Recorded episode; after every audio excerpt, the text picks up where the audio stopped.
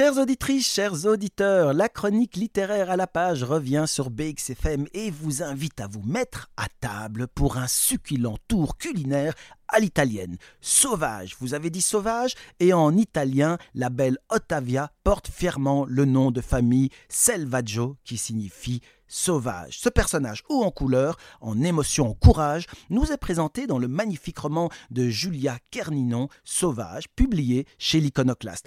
Un nom, un destin de liberté à défendre dans une famille italienne et dans son métier de chef cuisinier.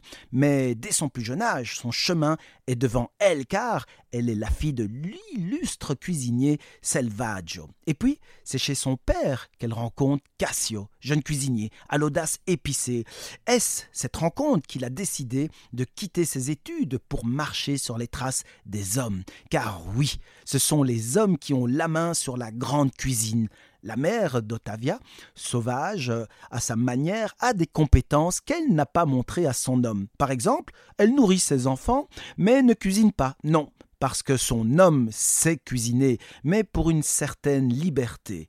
Elle dira à sa fille ceci Un homme, ça aide à avoir des enfants, et après, on prend ses libertés. Ottavia se sent libre dans le travail et va travailler jusqu'à épuisement. Elle met dans sa cuisine toute sa rage, sa férocité, sa passion et même si elle attire les foudres de sa mère. Puis il y a des coups de foudre, Cassio, Clem et Bench. Ce dernier homme verra son nom sur le restaurant de Ottavia. Oui, il y a de l'amour aussi dans sa cuisine. Un beau roman qui sent bon la cuisine italienne, l'amour, l'aventure, l'esprit des femmes. Et redonnons aux femmes la noblesse de la grande cuisine. Chers amis de BXFM, régalez-vous en lisant ce merveilleux menu littéraire de Julia Kerninon, Sauvage, paru chez l'Iconoclaste. À bientôt.